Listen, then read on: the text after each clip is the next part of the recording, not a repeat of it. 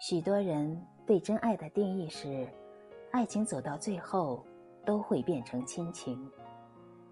当由荷尔蒙驱动的热恋，在时间和生活中发酵为跟血缘亲情类似的相濡以沫，不得不说，这份爱成长为亲情的确很美好。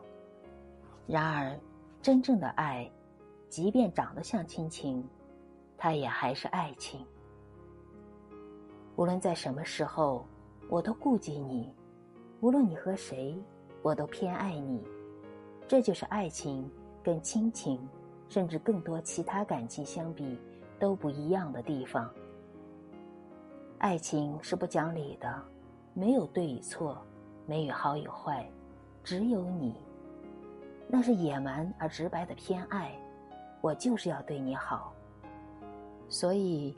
即便爱情越长越像亲情，但真的把它掰开细细看，不过是亲情的那份陪伴揉碎了混进来。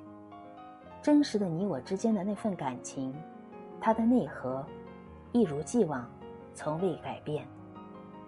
所以，最浪漫的约定，不是一起慢慢变老，变成不分你我的亲情，而是不管将来我的生命中出现多少个重要的人。喜欢的孩子也好，疼爱的孙子也好，靠近心脏的那个地方，只有你，只能是你。